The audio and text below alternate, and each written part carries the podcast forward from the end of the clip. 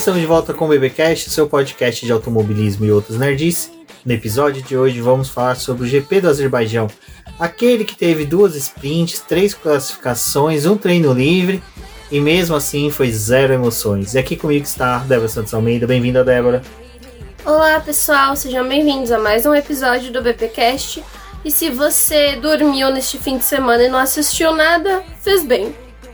Exatamente. Bom, eu sou o BGP Neto e hoje, como dito, vamos falar sobre o GP do Azerbaijão, mas temos também várias notícias que saíram aí durante esse período de lacuna entre das etapas. Porém, antes, como sempre, recordando vocês aí da nossa campanha de financiamento coletivo da Após, tem o link na descrição deste episódio. Também confira o link da nossa lojinha, que também é uma forma de apoiar o nosso trabalho. Mas se você quer se tornar um apoiador aqui e fazer a diferença no BP, você pode já auxiliar aqui com apenas um real e aí você já vai ajudando o nosso trabalho.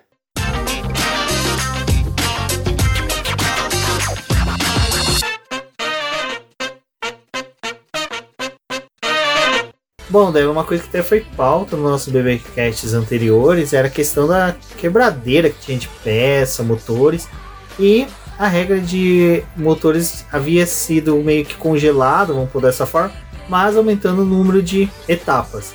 Agora vem novas regras que vai poder flexibilizar um pouco mais e deixar um pouco mais as equipes tranquilas.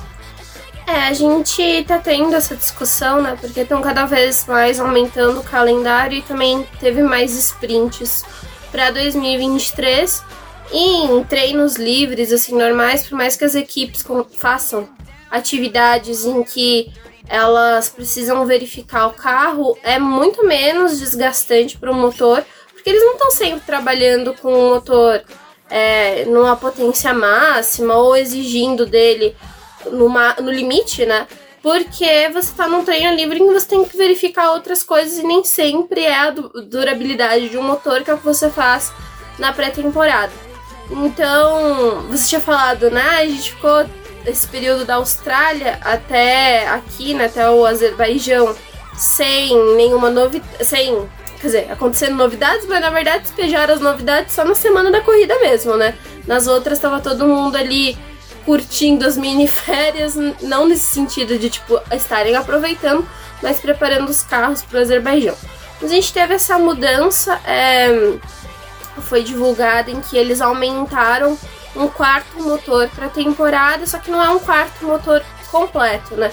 São as peças que eles julgam ser mais importantes, que é o MGUK, o MGUH, o motor de combustão interna que são esses elementos que você tinha a possibilidade de usar três no ano e agora vai poder usar quatro.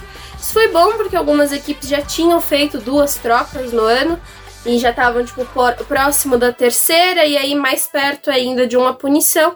E agora, tipo, com a sprint, com essas seis sprint a mais, com mais classificação, eles resolveram fazer essa alteração para poder auxiliar as equipes.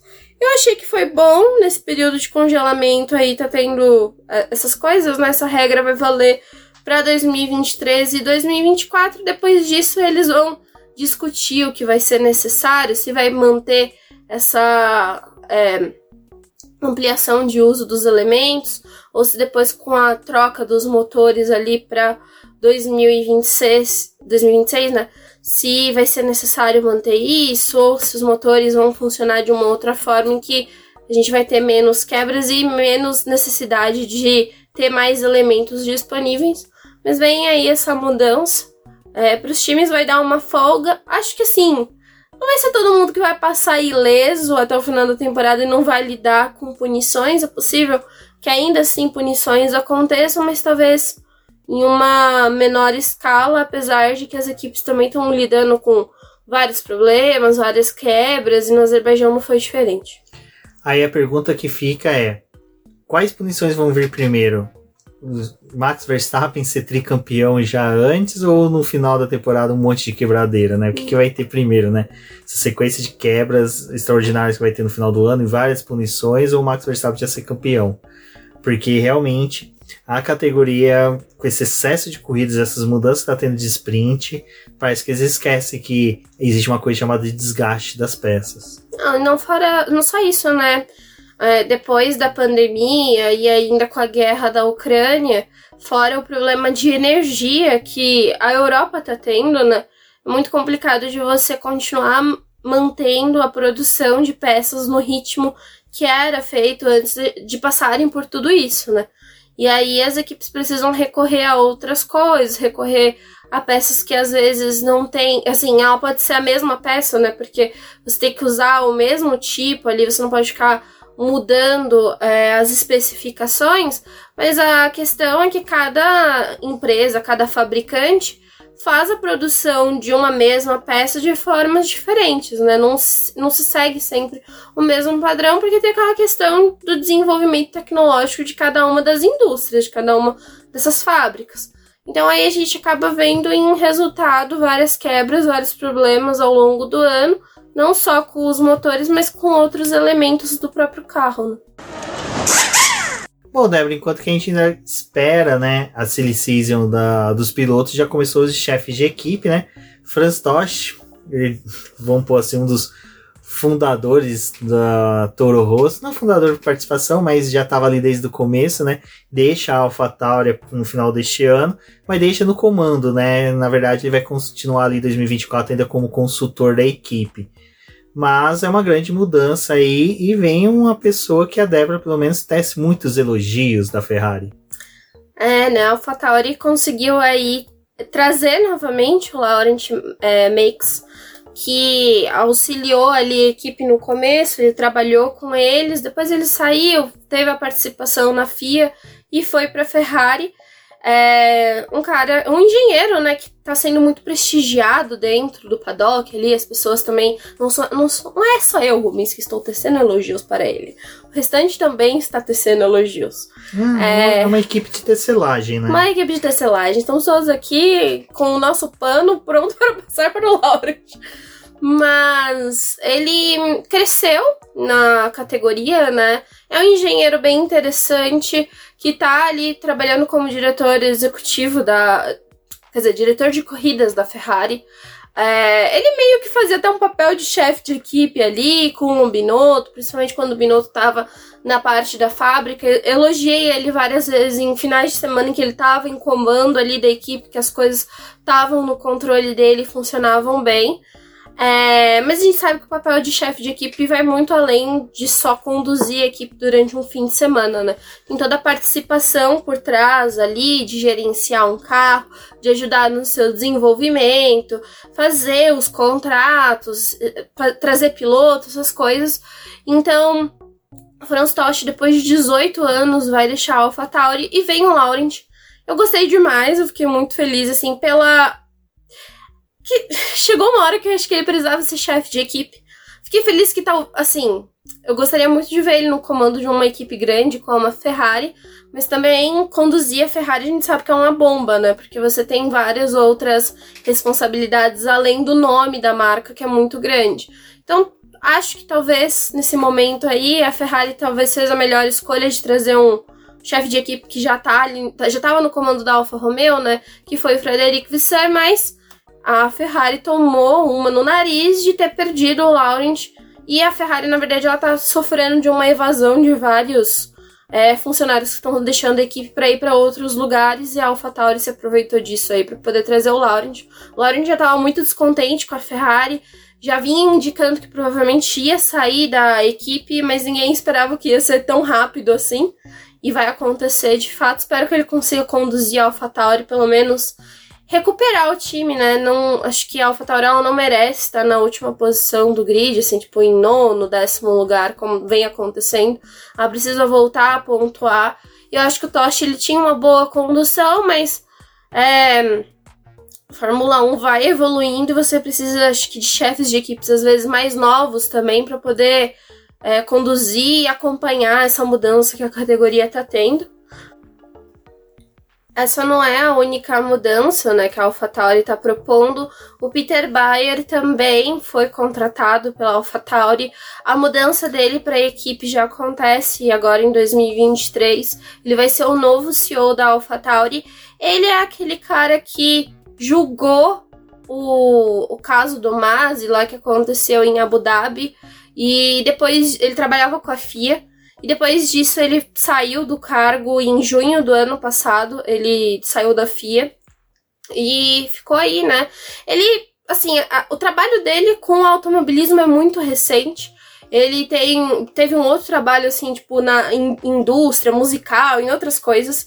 E agora que ele tá, tipo, engrenando realmente no automobilismo, e ele vai aí ajudar a AlphaTauri, então, enquanto Tost vai auxiliar o Bayer e o, o, Laurent no próximo ano como consultor, eles vão ter esse papel aí de fazer outras contratações e conduzir a AlphaTauri para ser uma equipe um pouco maior, né? Também tá tendo toda aquela discussão se de fato a equipe vai ser vendida ou não, se vão aproveitar essa entrada dos novos motores para poder se desfazer da equipe. A questão é que depois que o Dimitri Masterchitz morreu, é, a, a, Red Bull ela tá com um novo administrador que não é tão assim fã de automobilismo.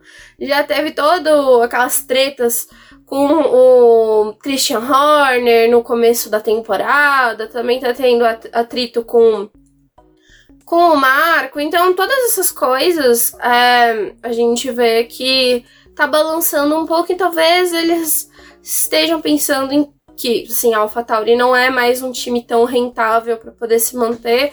Seria melhor ficar só com a Red Bull e talvez vender essa equipe. Então tá tendo toda essa discussão, não sabemos ainda se de fato vai acontecer, mas a AlphaTauri está se conduzindo para essa mudança. Eles anunciaram tudo isso agora, no começo do ano mesmo, é, a mudança acontecendo mais, né? A mudança maior no final dessa temporada, porque eles querem manter a estabilidade da equipe, de tudo que conduziu, e que geralmente quando começam a ter rumores de trocas de chefe de equipe, de outros membros assim, né? As coisas ficam um pouco meio estranhas. Principalmente quando é naquele momento em que tá tendo troca de piloto, tá tendo desenvolvimento de um novo carro. Então eles já deixaram tudo às claras agora e aí é só ir conduzindo mesmo as mudanças durante o ano. Vai lembrar. Pode falar. Né? E fora que a Ferrari tá toda tretada, né? Porque a Ferrari ficou pistola com a AlphaTauri, que a AlphaTauri fez a divulgação do Laurent, sendo que o contrato do Laurent com a Ferrari ainda não foi encerrado. Eles estão em negociação para poder ver o momento que o Laurent vai deixar a Ferrari, porque eles ainda dependem do Laurent ajudando a equipe, ajudando o Visser. E o Visser não gostou muito da forma como a AlphaTauri explicou e falou que o Laurent ia para lá, sendo que o contrato não foi encerrado. É claro que o Visser falou: a gente não vai barrar o Laurent de ir para uma equipe, ainda mais é, indo no papel de chefe de equipe, porque a gente sabe da importância de você ser contratado por um cargo desse. O Visser sabe porque ele é chefe de equipe, né? Então ele é, entende o prestígio que isso traz no, no seu currículo, mas ele não queria que isso tivesse acontecido dessa forma. Não, o que é falando é que até faz sentido, assim, esses rumores ficarem cada vez mais forte da venda da AlphaTauri, principalmente que ela perdeu a função que ela tinha, que era de formar pilotos, né? Você vê hoje até esse debate, né, de deixar, a, pedirem para a Red Bull permitir a disputa do título entre o Pérez e o Verstappen, sendo o Pérez um renegado da academia de pilotos da Ferrari, e o Verstappen da academia de pilotos da própria Red Bull, enquanto que na AlphaTauri você tem um piloto que é da academia de pilotos da Red Bull e o outro que é da Mercedes. Ou uhum. seja, não faz mais sentido. Compensa às vezes você realmente trazer um piloto seu que tenha tido bom destaque nas categorias de base, ser um piloto de assento de um segundo piloto em uma outra equipe menor, né? Vai a própria AlphaTauri com outro administrador, uma Williams da vida uh, do que você realmente manter um gasto, uma despesa tão grande com uma equipe que não, não tá formando pilotos, né? Essa que é a verdade. E a, a assim, a Red Bull e a AlphaTauri se distanciaram em questão de desenvolvimento, né? Agora que parece que a AlphaTauri vai voltar a, tipo, não é copiar, mas usar mais da Red Bull de novo para poder formar o carro, porque eles se distanciaram nessas, nesses últimos dois anos e a gente viu quanto que deu ruim para a AlphaTauri nesse sentido. Porém, em questões financeiras, para a Red Bull é muito bom desovar um, uma certa quantidade de dinheiro na AlphaTauri, porque eles usam em benefício para eles no teto orçamentário Mas a AlphaTauri parece que não tá ganhando muito com isso, né? Se não voltar a crescer, não adianta nada você usar ela só como um corpo. Bom, Débora, na quarta-feira passada, né, foi decidida novo formato da Sprint, que seria pro GP do Azerbaijão, né? Aquela coisa, né?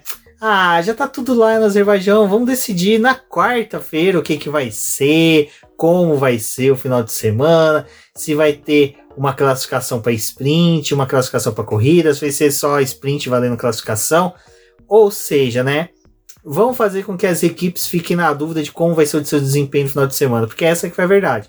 A gente viu os pilotos ali no primeiro treino livre, a gente vai comentar um pouquinho sobre isso mais para frente, mas só que assim de uma forma até cautelosa, porque não sabiam mesmo como seria, né, todo final de semana. E o formato que no final não foi favorável. Acho que junta a questão de ser uma pista de rua, que junta é, configurações de Mônaco barra Monza, então você não consegue ter uma definição do que, que você vai exigir do carro. Você tem que optar por um dos dois ou ficar no meio do muro, e isso às vezes pode ser meio perigoso. Uma pausa muito grande, né, do calendário. Exato. Então, eu vou ser sincero. Ah, para quem dormiu o final de semana inteiro e teve o sono privilegiado, parabéns. Mas se você está acordando hoje, está ouvindo o BBcast, saiba que teve só o primeiro treino livre, com tempo reduzido. Depois teve a classificação para sprint. Corrida principal. Corrida, desculpa. É, classificação para a corrida principal. Sábado de manhã, classificação para sprint. Depois já veio a sprint. E depois no domingo, a corrida normal. Eu vou ser sincero, é um formato que realmente pode agradar em pistas em que você não tenha tanta chance de batidas como é no Azerbaijão, pista de rua. Às vezes, talvez uma Áustria, Monza, são pistas que talvez favoreceria esse formato. Mas já que testaram no Azerbaijão, né, vai entender o motivo.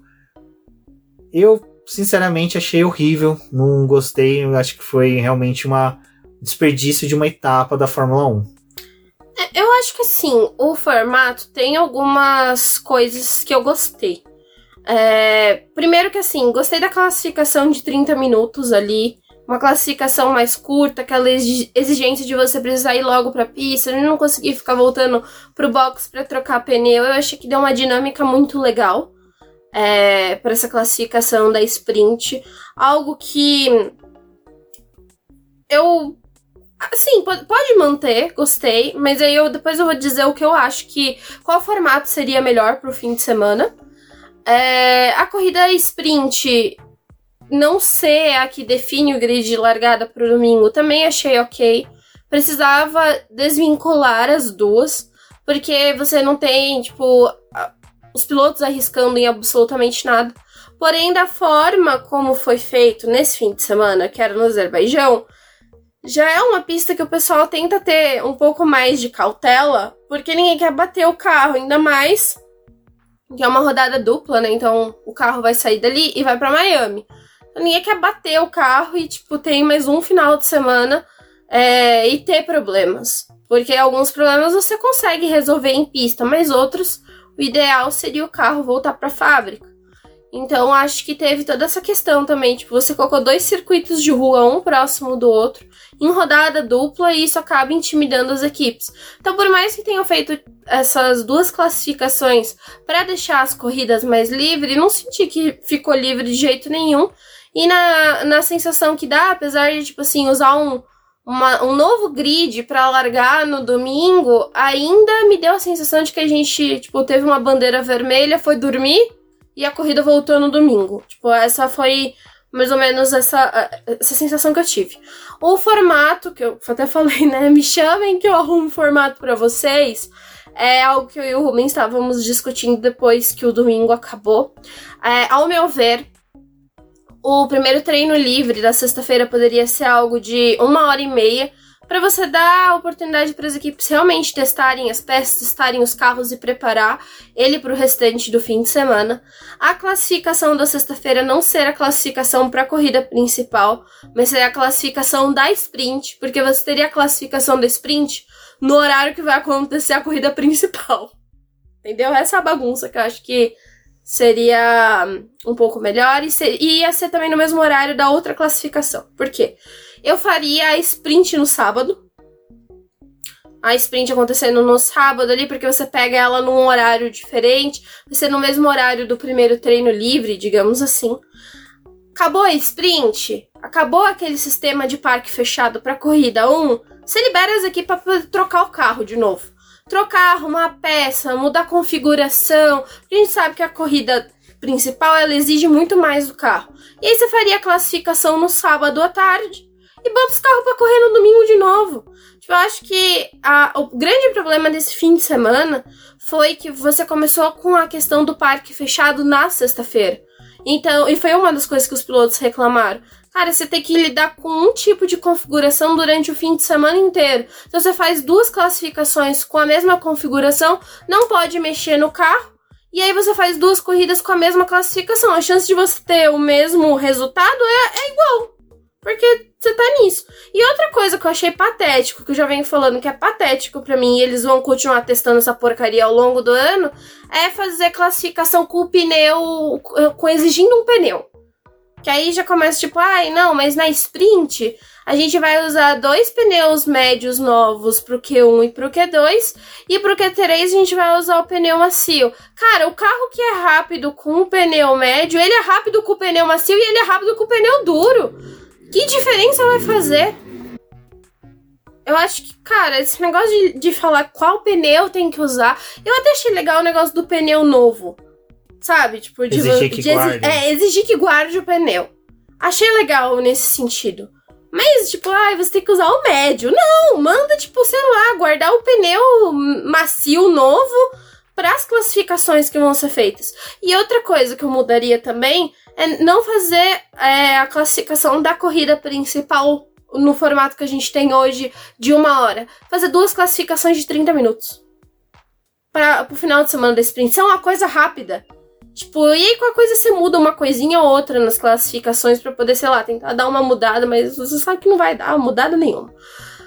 Porém, faria duas classificações curtas também. Eu, por mim, eu acho que o formato da sprint que já tava, já tava ótimo, tava perfeito. O Dominicali foi fazer a besteira de ir na, é, na MotoGP, fez uma leitura errada do que realmente é uma corrida MotoGP. Então, eu vou ser sincero, eu acho que realmente esse negócio do pneu me pega muito. Ai, todos vão dar a mesma volta com o mesmo composto na, no Q1, no Q2, no Q3. Cara, isso é ridículo. Eu adorava aquele formato em que você largava com o pneu que você fez a volta mais rápida do que dois. Porque às vezes é. você tinha um gliareco de um maluco ali que queria meter um pneu macio no Q2, enquanto que os principais estavam com o pneu uhum. médio, aí o cara ia pro Q3. Cara, isso eu acho que era muito legal, podia voltar. É, surgiu o Russell, quantas vezes a gente viu o Russell aparecendo lá de Williams no Q3? Cara, isso é uma coisa que era muito legal. Então, assim, você realmente. Isso dava uma mexida legal no grid. Olha aí, você acabou de falar um negócio que poderia ser interessante. Obriga a fazer, então, a porcaria da classificação com, com o pneu, mas vai ter que usar ele na largada das corridas. Boa. Ah, a exigência é você usar um pneu novo. Não define qual pneu novo. Mas tem que ser um pneu novo. E você vai usar aquilo ali para você largar. Você poderia fazer isso porque, tipo, na sprint, então já que todo mundo larga de médio, aquele pneu ali você vai usar. E faz a mesma coisa pra corrida, algo do tipo, mas sei lá. É, o problema é que parece que tem muito debate em questão de gastos e eles querem restringir o máximo de, possível de alternativas e sempre vão para as mais bizarras e ruins. É, e no sentido da questão dos pneus, na sprint, né, no final de semana sprint é um jogo de pneu a menos do que é no final de semana normal. São 13 jogos que no não final. Faz muito sentido, né? não faz sentido. No final de semana normal são 13, no final de semana com sprint são 12 jogos. Eles estão também tentando testar isso e ir reduzindo os jogos de pneus por causa da questão de sustentabilidade da Fórmula 1, em que em um momento, eles querem reduzir a quantidade de jogos de pneus que as equipes têm disponível no fim de semana. Porém, do jeito que as coisas estão sendo feitas, não sei se vai ajudar. Não, até que é uma alternativa legal, mas só que assim, tem que falar com a Pirelli e fazer um pneu melhor. É. Né? Bom, agora vamos ver, né, cenas dos próximos capítulos, o que que Dominicali e sua turma vai fazer.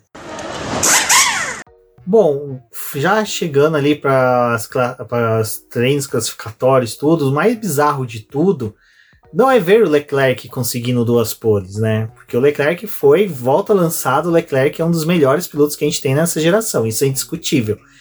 Ele, em questão de exigir do carro e saber fazer o traçado perfeito, e quem puder assista um board dele da classificação, gente, ele arruma poucas vezes o carro, sabe? Ele alinha poucas vezes, ele corrige poucas vezes, assim.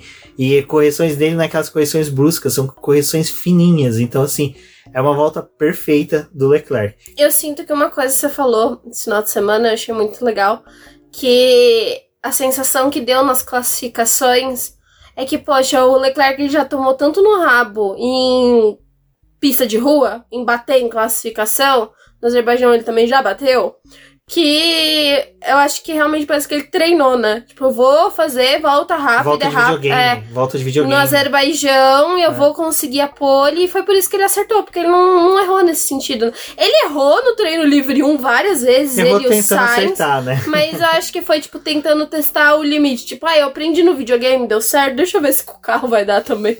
Exato. Mas foi, foram voltas perfeitas, assim. Mas o outro ponto bizarro, né, daquilo que a gente estava conversando agora há pouco sobre pneus foi o Norris e Tsunoda, né, que priorizaram a classificação para a corrida principal e cagaram para dar sprint, né? Ah, da classificação da sprint vai exigir pneu macio pro Q3? Dane-se. A gente nem vai fazer. A gente, só o Norris que chegou, né? Mas Uhum. só que daí nem foi pra pista, então já garantiu o P10 dele. Mas, assim, é, é um dos pontos negativos de você ter esse formato, né? Até eu achei muito legal, que é aquela questão da pessoa que não busca informação, que me deu uma tremenda uma raiva no final de semana inteiro. Porque o Norris e o Tsunoda foi uma opção da equipe, foi uma opção dos pilotos, eles foi, era uma estratégia. Na hora que saiu a notícia, todo mundo lá, bomba, notícia, break news, Tsunoda e Norris não vão participar porque não sobrou pneu, como se as equipes tivesse cagado na estratégia. Tipo assim, o pessoal já detonando a McLaren e a AlphaTauri, enquanto que na verdade era uma estratégia que até pro Norris resultou Uhum. bem, né? Porque, na verdade, tipo os dois, porque os dois pontuaram no domingo. É, é porque assim, é, na verdade, o programa agora, né, desse fim de semana vai ser um pouco diferente por causa da sprint. A gente não vai comentar, tipo, trecho por trecho do fim de semana, a gente vai comentando algumas coisas que É aconteceram. fácil resumir a corrida. Corrida foi chata. Mas, assim, o primeiro treino livre, as equipes precisavam coletar dados. A McLaren foi uma que a equipe que mais levou atualizações pro carro, que iam fazer diferença pro desempenho deles. Então, o primeiro treino livre era para poder testar o carro. Eles colocaram o Norris e o Piastri para poder rodar com esse carro. Então, a McLaren ela explicou, cara, no primeiro treino livre a gente precisava testar os pneus e e testar o desempenho com o carro. A gente tem uma hora só para poder fazer os testes. Teve ainda a bandeira vermelha, então, tipo, tinha que levar tudo isso em consideração. Chegou pra classificação, que foi o que eu falei, parque fechado, tá, o que a gente pode fazer agora? Pô, a corrida principal tem mais chance dos nossos carros pontuarem, porque, como na sprint só pontua os oito primeiros, e a pontuação é pífia, a gente precisa é, se lançar para a corrida principal. Então foi isso que os dois, que as duas equipes fizeram e os dois pilotos fizeram. A gente vai queimar pneu para poder fazer essa classificação da corrida principal, dando nosso sangue indo até o Q3, porque é isso que vai fazer diferença pro nosso fim de semana. Dane-se a sprint. E acho que foi nesse sentido, tipo, que as pessoas não prestaram atenção. Tipo, cara, a corrida principal, ela ainda é a coisa mais importante do fim de semana. E a sprint é só aquela coisa que tá todo mundo querendo fazer uma graça. Se pontuar ali, bom, se não pontuar também dane-se. Então, acho que a, o que eles fizeram foi certo. O ruim mesmo é a forma como a categoria tá lidando com a sprint e com a corrida. Exato. Então, no, no final, assim, até que o resultado da- desse novo formato aí, não, vocês estão vendo, não, não tá casando realmente com o Ah. que a Fórmula 1 deseja. Mas assim, a minha opinião final só vai vir realmente para o GP da Áustria sobre esse formato, porque Azerbaijão ainda tem a questão de ser um circuito de rua. Uhum. Então, se fosse um circuito normal, uma pista normal, até que a gente poderia ainda ponderar algumas coisas. Mas como é circuito de rua e tradicionalmente tem muitos incidentes, né, a gente corre o risco aqui de ser injusto com o formato. É. Mas depois da alta, se continuar a mesma chatice, a gente vai descer além de qualquer forma.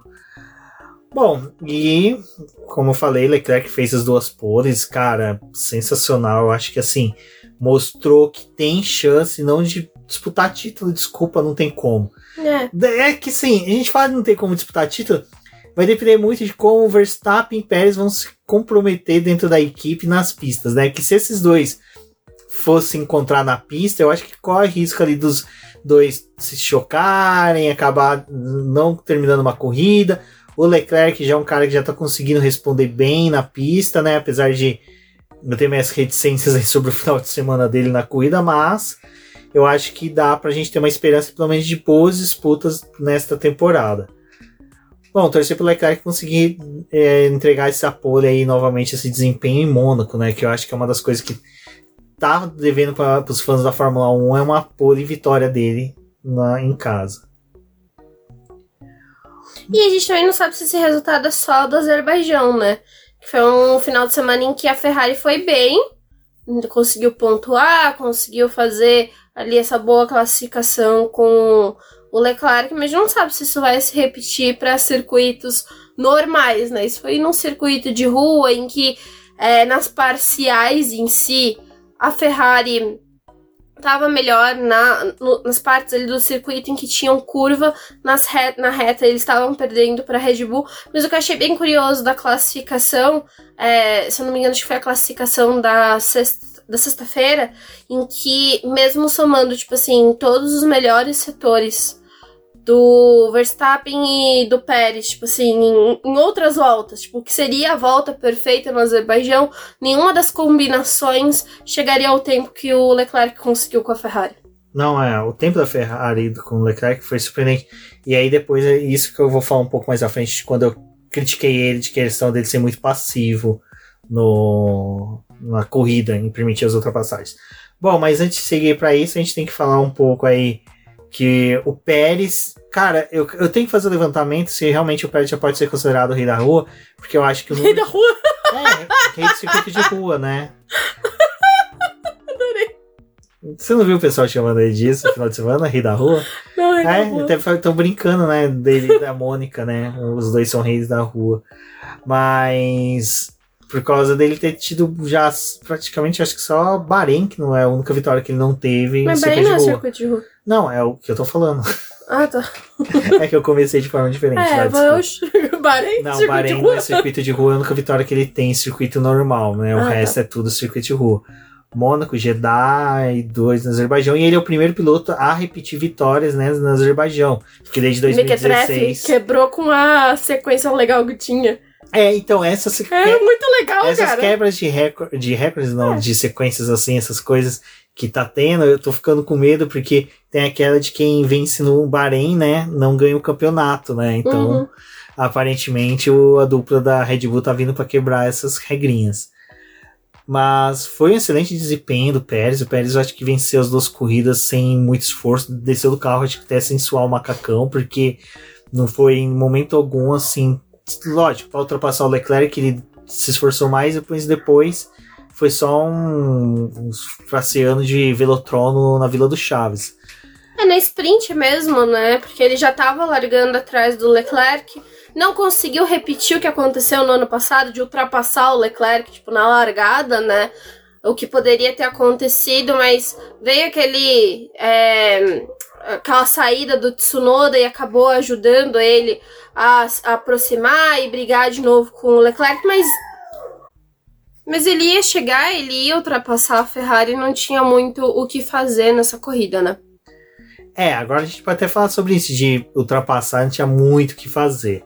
Porque assim, até eu critiquei no Twitter, fui lá e tive que apagar porque descobri uma nova versão de fãs que é tão bizonha como uma parcela do Verstappen, que é a do Leclerc, que defende ele, não defende com argumentos, de- defende com ofensas e coisas piores por DM. Mas, tudo Então, bem. Acho que a galera não tá escutando a gente, porque se vai, vai me linchar das Né? coisas que eu falo do Leclerc. Mas o lance do Leclerc é que eu falei realmente, ele é muito passivo. Todas as ultrapassagens dele, ele é muito passivo. E ele é Uhum. passivo com tudo. Mudança de ordem de equipe, falta de estratégia, ele não tem pulso, pulso firme. Por isso que quando falam de Leclerc substituindo o Hamilton na Mercedes, eu falo, gente, o Leclerc não tem perfil de um Hamilton para Mercedes, porque o Russell teria que estar tá muito mais maduro Hum. para você colocar alguém como o Leclerc na equipe, porque o Leclerc não é um cara que lidera. O Sainz tem mais perfil de quem lidera uma equipe do que o Leclerc.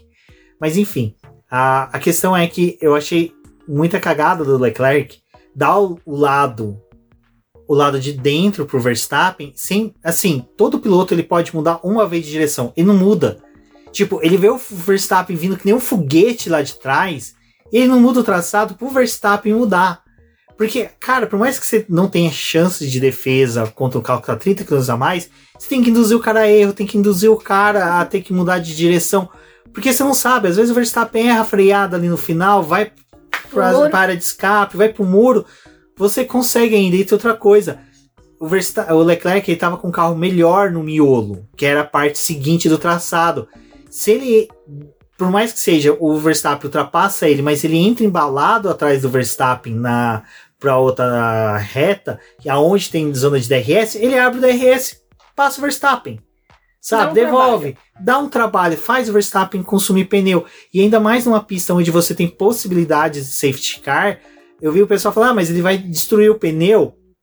Gente, é uma pista que tem chance de ser safety car, teve safety car. Se ele briga com o Verstappen, se ele segura, tenta segurar o Verstappen e o Pérez, por mais que seja, ele ganha tempo com isso. Então, assim, é- eram dinâmicas que, que você não vê o Leclerc trabalhar. Outros pilotos trabalham com isso. O Leclerc não trabalha. Você não vê, desculpa só finalizar, o estrategista conversando com ele de possibilidades. É a única coisa que o estrategista conversa com o Leclerc durante a corrida é: vamos mudar do plano A para o plano B.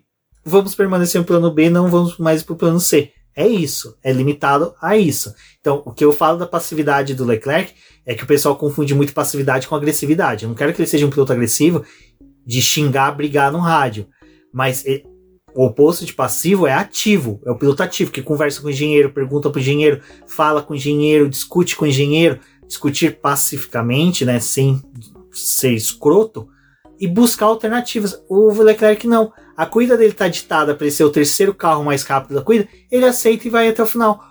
Aí o pessoal fala, ah, mas ele ia disputar posição com, com o Verstappen? Sim, o Russell disputou. Tipo o Russell, que tem o quarto carro do grid.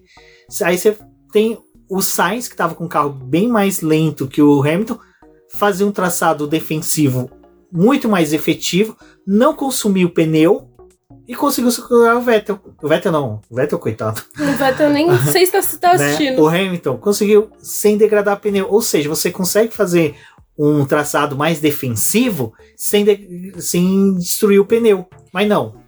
Na reta, você tem a. Na reta, né? Assim, tipo, em teoria, você tem a possibilidade de mudar de trajetória pelo menos uma vez pra poder defender a sua posição. Defende tirando o vácuo do cara, fazendo alguma coisa que o vácuo no Azerbaijão é muito efetivo, ele faz realmente diferença no desempenho. Eu acho que ele poderia fazer isso, tipo, balançar o carro, tirar o carro, ou estudar talvez um pouco do que o Alonso às vezes faz, de dar uma sambadinha na frente dos outros. Isso, cara, eu nunca vi o Leclerc fazer Esse isso. sim, sabe? Tipo, tenta uma vez, tenta duas. Espera tomar a chamada da FIA. Alguma coisa, só faz alguma coisa. É, mas o ruim é que, tipo assim, ele vai mudar de trajetória e ele tira o carro. Ele, Ele não, ele não muda de trajetória pra poder Ele aproveita que o atrapalhar. carro. Ele muda, ele fala, ah, passa aí. Passa. O, Leclerc ele aproveita hoje." que o carro é vermelho, ele estende o tapete vermelho É, para os é. outros ultrapassar. Você falou certo. Você não é o safety o car, Alonso, cacete. o Alonso e o Hamilton, eles estavam em etapas passadas mudando, sambando com o carro na pista. O Daniel Ricciardo fez isso ano passado com a McLaren.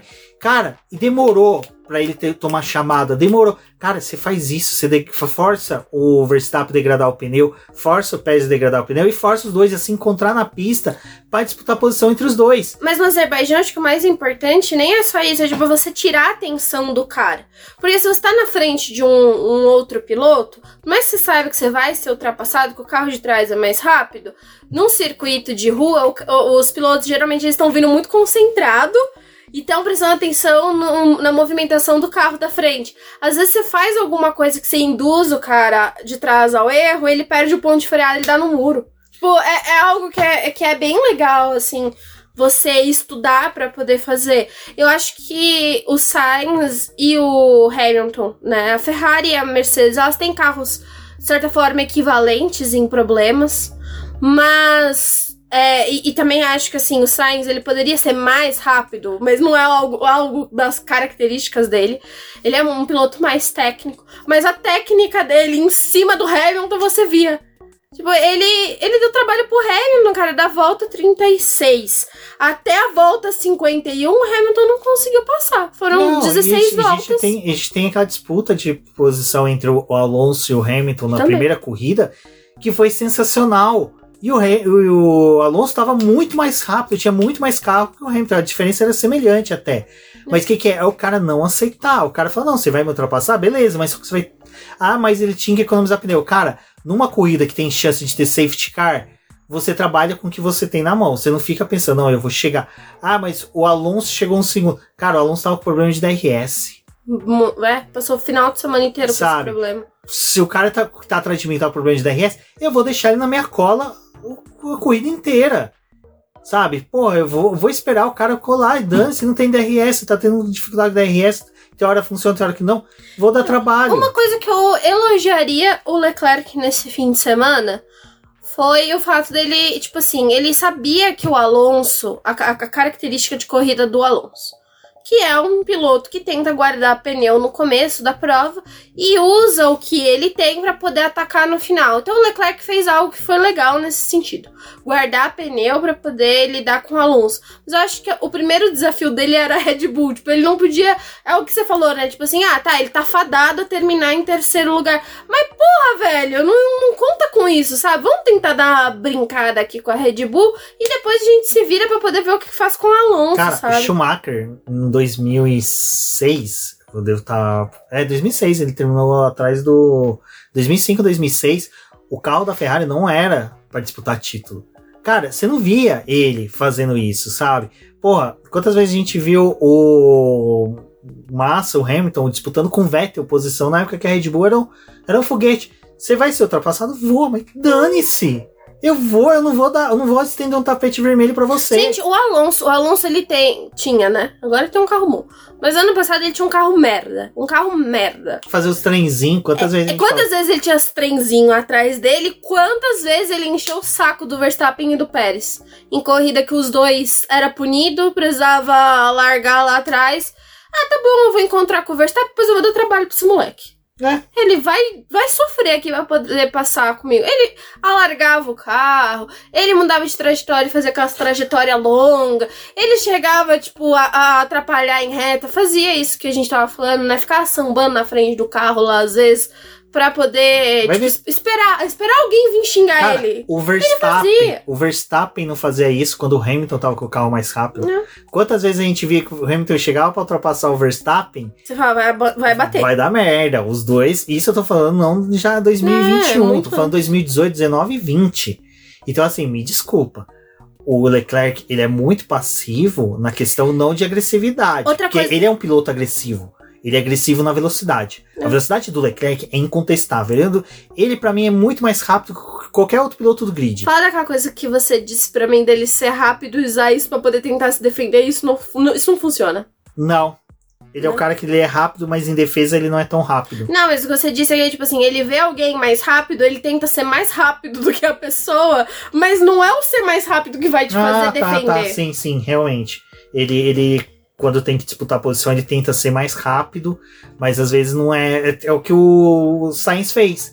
Ele não estava sendo mais rápido que o Hamilton. Ele estava fazendo um traçado diferente, onde que ele economizou pneu, porque ele chegou na posição dele e conseguiu fazer. Desculpa, eu caso 20 no chão, qualquer pessoa, que se o Alonso chegasse no Leclerc e Leclerc fizesse a mesma coisa que o Sainz fez, o Alonso não passava. O Alonso não passava o Leclerc de forma alguma. Porque o Alonso não ia ter carro para passar. E Alonso ia ficar nervoso, Alonso ia começar a perder todo aquele paixão que ele tá pela Taylor Swift, ele ia xingar no rádio. Mas, né, fazer o quê? Bom, era isso sobre o Leclerc. É uma pena, porque é o cara que realmente eu falo que hoje no grid é o único que pode disputar título com o Verstappen.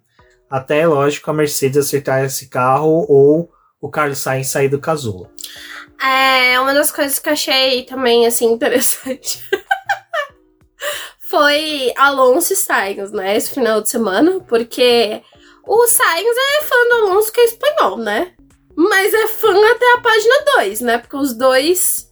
A corrida, a Ferrari tentou recorrer, a corrida passada aí foi poder pegar o pódio do Sainz de volta, os pontos, não deu certo. Aí esse final de semana o Alonso ficou um pouco ofendido com o Sainz, porque o Sainz não estava tratando ele como princeso que ele é. Aí chegou na corrida principal, teve a relargada, aí o Alonso estava atrás do Sainz. Ele sabia que o Sainz ia dar uma canseira para poder ele passar, se ele ficasse ali de novo. Teve a relargada, ele jogou o carro e passou o Sainz. E o Sainz depois da corrida falou: Gente, eu não tava esperando aquela manobra do Alonso.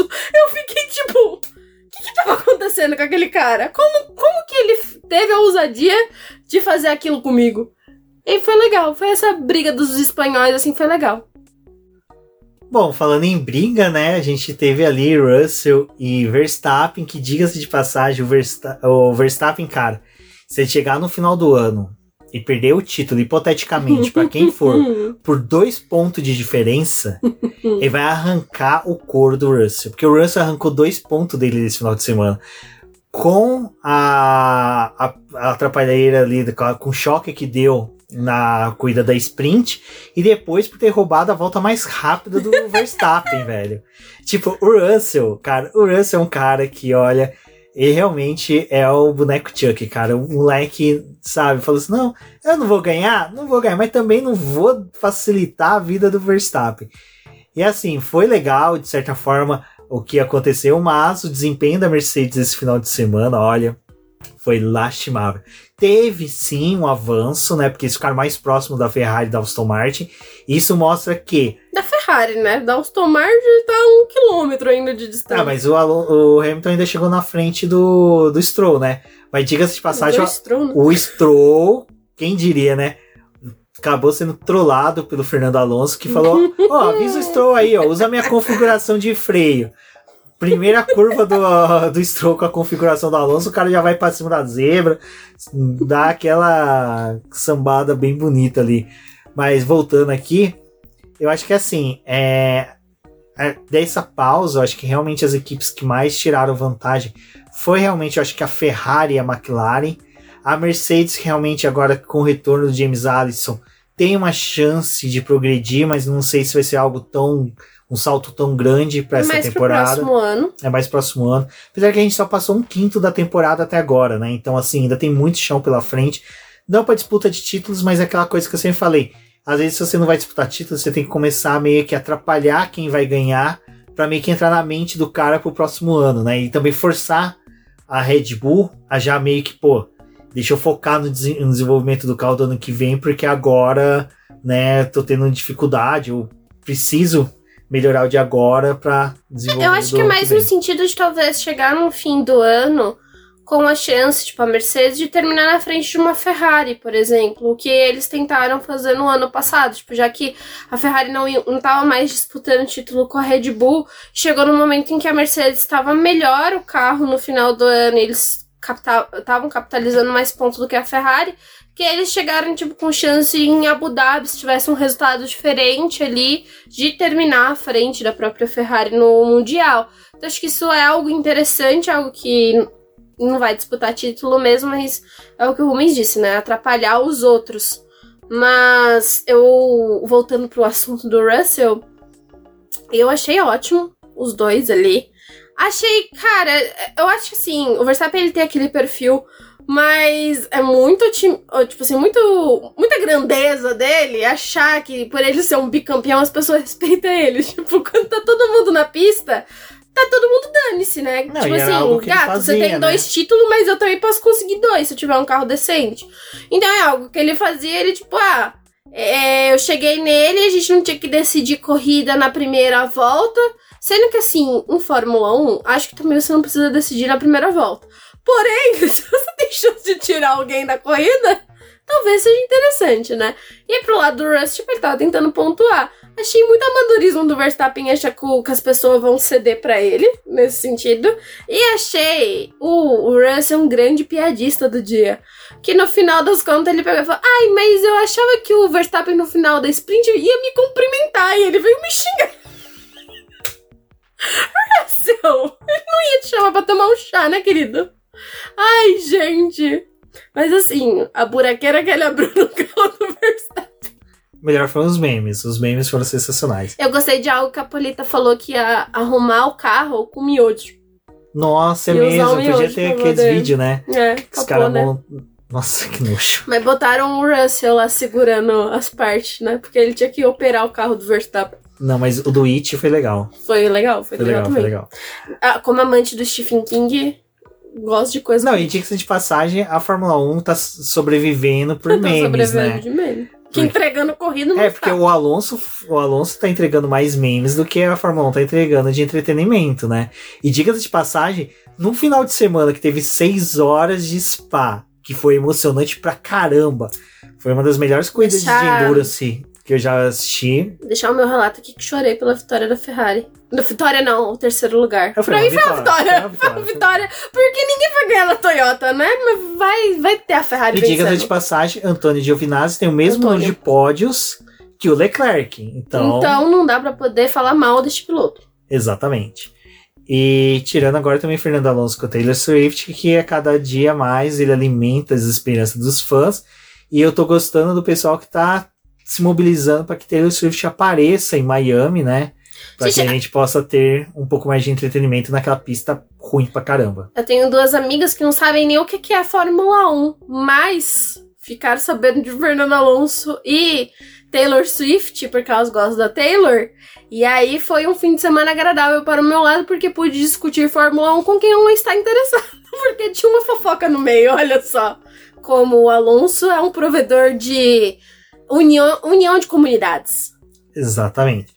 Bom, e para finalizar aqui sobre a corrida, acho que tem dois pontos pra gente falar. O primeiro foi Huckenberg e Ocon, né? Eles viram que o álbum fez ano passado na Austrália, falou, hum, vamos ficar na pista até a última volta, né? Pra conseguir fazer aí uma pontinho, conseguir um ponto. Foram lá, fizeram aquela patifaria toda. O Ocon segurou uma, um trem gigante, né? Diga-se de passagem. com, com o trem da Alpine. Ah, o trem da Alpine, né? A locomotiva maluca. E acabaram fora dos pontos, né? Não adiantou porcaria nenhuma. É, gente, assim, O que, o Huckenberg tava pensando? Vai que tem uma bandeira vermelha, eu sou. Chego lá na ponta, eu consigo meu Mas, pódio mas hoje. não, não é nem isso, né? Foi o otimismo da Haas em si, de ele, ele sambando já com o carro, porque não tinha controle nenhum mais. Aí me solta o engenheiro dele, mas vai ficando aí na pista que pode ser que aconteça alguma coisa. A bandeira vermelha. a bandeira vermelha. Meu filho, a corrida tava tão parada que você ainda tava esperando uma bandeira vermelha pra poder trazer entretenimento. Sério mesmo? E aí dou conta, né? Ai. que aí no final terminou com aquela cena lamentável em que o Ocon foi fazer o pit stop dele. Já tava com problema no do Hulk, né? No do Hulk já tava No cheio. Hulk já tinha gente Já se tinha movimentando, gente. né? E aí no do Ocon, os caras já estavam pondo a grade pra É. fechar. Pra Fechar. O que era mais ridículo, sabe? É tipo, porque pra quem nun- nunca viu aquele momento ali da Fórmula 1, eles fecham realmente pros carros não ir pros boxes pra não ter chance de ter modificação. Eles vão pra um pátio fechado, onde os carros são pesados um por um, pra poder verificar a questão do peso, entre outras coisas. Os carros estão com os lacres da FIA certinho. É, As equipes também entregam um relatório para a FIA de todas as peças que eles estão utilizando e a FIA depois ela sorteia um carro e vai listando, é, vai pega aquela lista e dá check em todas as peças para poder ver se tudo que as equipes di- disseram que estavam usando é, realmente está no carro e se tem alguma divergência o time precisa se explicar. Então por isso que tem a questão do parque fechado. É, então é por isso que não fazia sentido algum o cara ainda tá fechando, porque realmente, né? Pô, eles estavam achando o quê? Que o Ocon ia falar, ah, não vou trocar, vou aceitar a punição. Você desclassificado. É, não faz sentido. Então foi ridículo. Aí foi legal que a FIA tá investigando a FIA, aquele A FIA tá meme FIA. do, do Do Homem-Aranha, né? Um apontando pro outro. É, eu posso di- dizer sobre isso? Pode. É, é que assim, é, aconteceu na Austrália ano passado, que foi também, como você disse, né, do álbum, ele foi parar e já tinha gente. Aí ali, tipo, hum, vamos ver o que faz, tipo, cagaram. Repetiu a mesma coisa na Austrália e aí abriram uma investigação contra, contra os promotores do evento, os organizadores do evento, porque além de ter tido pessoas no pit lane Tinham já fãs que tinham invadido a pista antes dos, dos carros passarem na última volta. Chegou agora, três semanas depois, como o Rumis falou, o meme do Homem-Aranha tava ali porque foi a própria FIA. O que aconteceu é que ali, né? Ai, gente, a explicação deles me dá ódio. Porque eles pegaram e falaram: não, mas assim, não é muito comum, né? Um piloto fazer parada na última volta. Então é, é por isso que isso acontece. A gente já vai arrumando as coisas pro, pro pódio, liberando as pessoas, porque, tipo, não é muito comum, tá? Não é muito comum, mas, cara eu entendo que em em várias corridas você tem a, a questão das paradas acontecerem antes, né? Mas eu acho que, tipo assim, você não tá acompanhando a corrida? Você tem, que estar tá acompanhando a corrida, que tem dois fulano que não tinha trocado o pneu ainda, né? E esses dois fulano, em algum momento, eu acho eu, né? Creio eu, que não ia ser desclassificado, né? Porque estavam sonhando com um ponto. Então, amadorismo aí. E aí os comissários chamaram os funcionários da FIA para poder se explicar, porque eles, ah, mas os, os fotógrafos vão lá para poder tirar foto, a gente tava organizando as coisas, e até o Ocon falou, gente, mas não faz, não faz sentido, a gente ainda tem muito tempo, até o momento que os carros param e que a gente sai dos carros para poder formar o pódio, não precisa fazer tudo, tipo assim, ainda com o carro na pista. O Ocon ficou pistola nisso e eu dou toda a razão para ele, porque aí foi muito perigoso, podia ter acertado alguém, por mais que ele tenha reduzido a velocidade, ainda assim a velocidade dentro do, do pit lane é alta. Por isso que, tipo, você não pode ficar tendo trânsito de pessoa ali naquela área. É uma questão de segurança. Mas vão. Já, investigaram, né? Tinha as imagens e vão tentar consertar isso já para Miami, tipo, ver se tem como estabelecer um tempo aí, ou alguém, né, sei lá, ficar alerta quando tiver algum fulano que vai trocar pneu no final da corrida, para não liberar as pessoas para poder fazer o pódio. Mas é, é bizarro, cara. É bizarro a sequência de problemas que tem. Teve na Austrália, que já poderia ter sido algo que ia machucar alguém. E aí acontece agora, tipo, ai, mas é meio. Não é muito normal, né? A gente ter piloto trocando pneu, então proíbe de trocar pneu nas últimas voltas, já que vocês não conseguem garantir a segurança de ninguém. Do jeito que é capaz deles soltarem uma circular mesmo proibido nas últimas três voltas. Ah, Mas é. Sabe? É, é, a questão do vamos é, favorecer o espetáculo. Vamos hum. favorecer é, o show. E eu vou dizer, sabe onde vai dar essa merda? Brasil. Porque a organização que tá metendo arquibancada no miolo da pista, tá metendo arquibancada em tudo que quer canto, vai dar uma merda porque excesso de pessoa, porque existe uma diferença entre você aumentar o público e aumentar a contingência de funcionários de staff que vão suprir a questão da fiscalização da invasão. Porque invasão não tem como, você vai ter, não tem como. Uhum. É e o Azerbaijão coisa... é um dos lugares mais elogiados, né, em questão de segurança na pista. É, mas a, ali realmente foi, foi é, um da foi organização, porque você viu que a maioria ele tava com colete de fotógrafo. É. Colete de imprensa, né, de social media.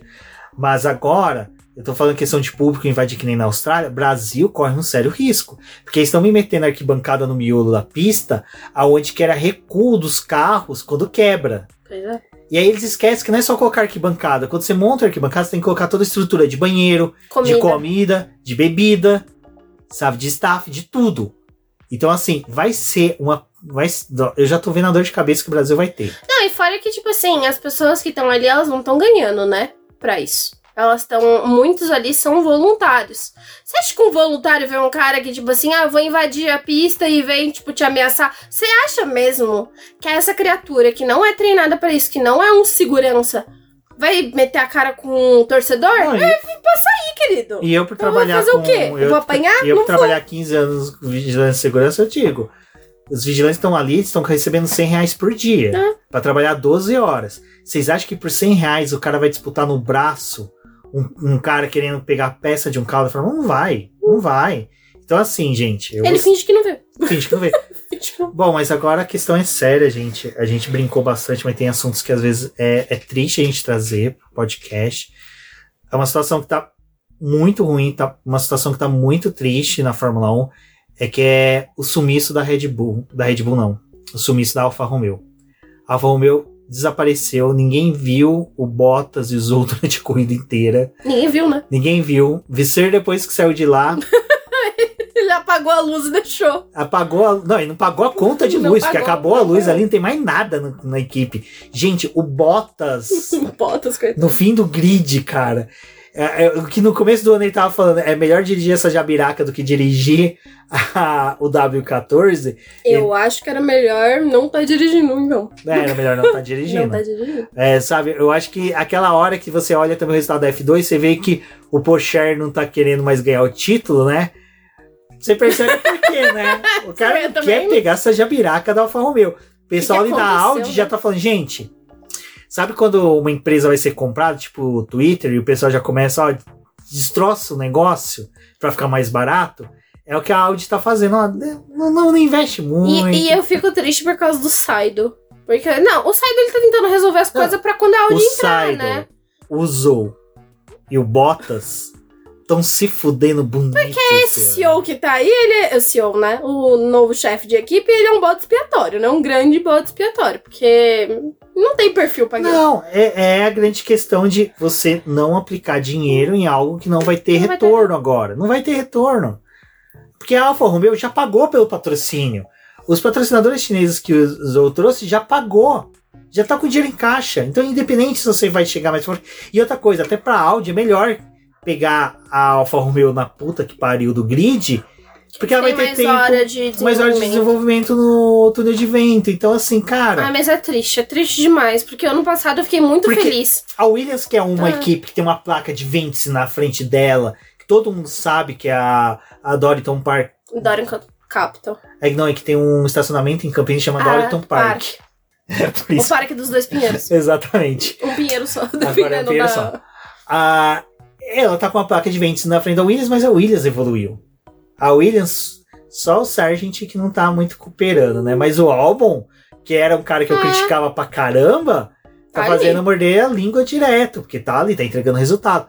Mas enfim. Então, pessoal, é isso. Ah, Se alguém vê a Alfa Romeo, me avise, avisem. que eu tô, tô, querendo esse ano ainda prestigiá-la, né? Mas não vai rolar. Não, e o, o Bottas esse final de semana virou um grande testador de pneu, né? Porque ele tava entrando no box testava pneu, se lascou na sprint com aquele pneu macio que botaram no carro dele, ele e o Norris. Aí, ai, vamos botar um médio aqui, vai botar um médio, não tem carro para poder brigar por nada, mas fica ali na pista. Usou, abandonou a corrida com problema este ano da Alfa Romeo sumiu, desapareceu. Temos nove carros, é, nove equipes no grid, porque a Alfa Romeo já nem me espero. nem. Ai, que tristeza, cara.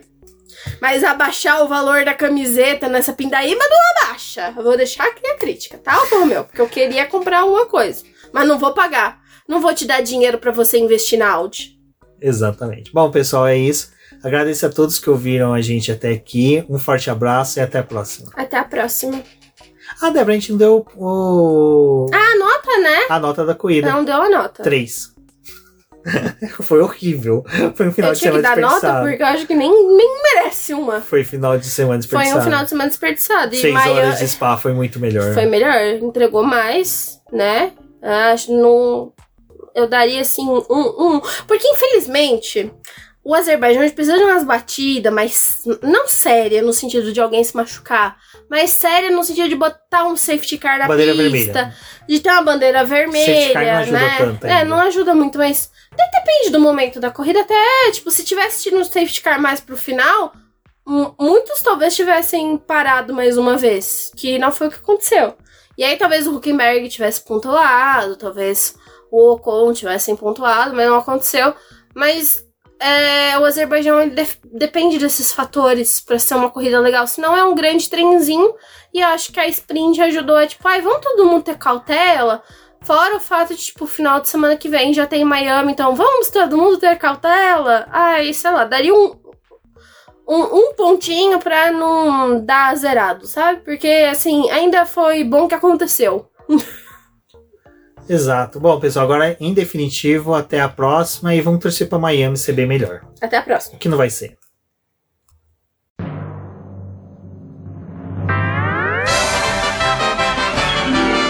E agora vamos agradecer nossos apoiadores, aqueles que auxiliam o Boletim do Paddock através do financiamento coletivo e contínuo do Apoies. E são eles, Ricardo Bannerman, Maia Barbosa, Eliezer Teixeira, Luiz Fex, Arthur Felipe, Rafael Celone, Will Mesquita, Antônio Santos, Rogério Furano, Helena Lisboa, Cássio Machado, Carlos Del Valle, Bruno Vale, Eric Nemes, Bruno Shinozaki, Alberto Xavier, Will Bueno, Ricardo Silva, Beto Correia, Fabrício Cavalcante, Arthur Apóstolo, Sérgio Milano, Melquiades Veloso, Micael Souza, Ezequiel Bale, Silney Messi, Rafael Arílio, Rafael Carvalho, Fábio Ramiro, Lauro Vizentim, Maria Ângela, Thaís Costa, Rafael Catelã, Jane Casalec, Carlos Eduardo Valese, Tadeu Alves, Paula Barbosa, Ale Ranieri, Leandro Nogueira, Bianca Mês, André Brolo, Bruno Lima, Ivan Grego, Maicon Tavares, Talita Santos, Diego Machado, Gabriel Sawaf, João Guilherme, João Rai e Gustavo Frigoto. Muito obrigado a todos aqueles que apoiam o Boletim do Paddock e auxiliam no nosso desenvolvimento e crescimento. E se você quer apoiar também o Boletim do Paddock, entre em contato com a gente através dos nossos perfis oficiais ou acesse o link apoia-se.com barra Boletim do Paddock e lá você terá as opções de apoio ao Boletim do Paddock. Um forte abraço e obrigado! Isso é tudo pessoal.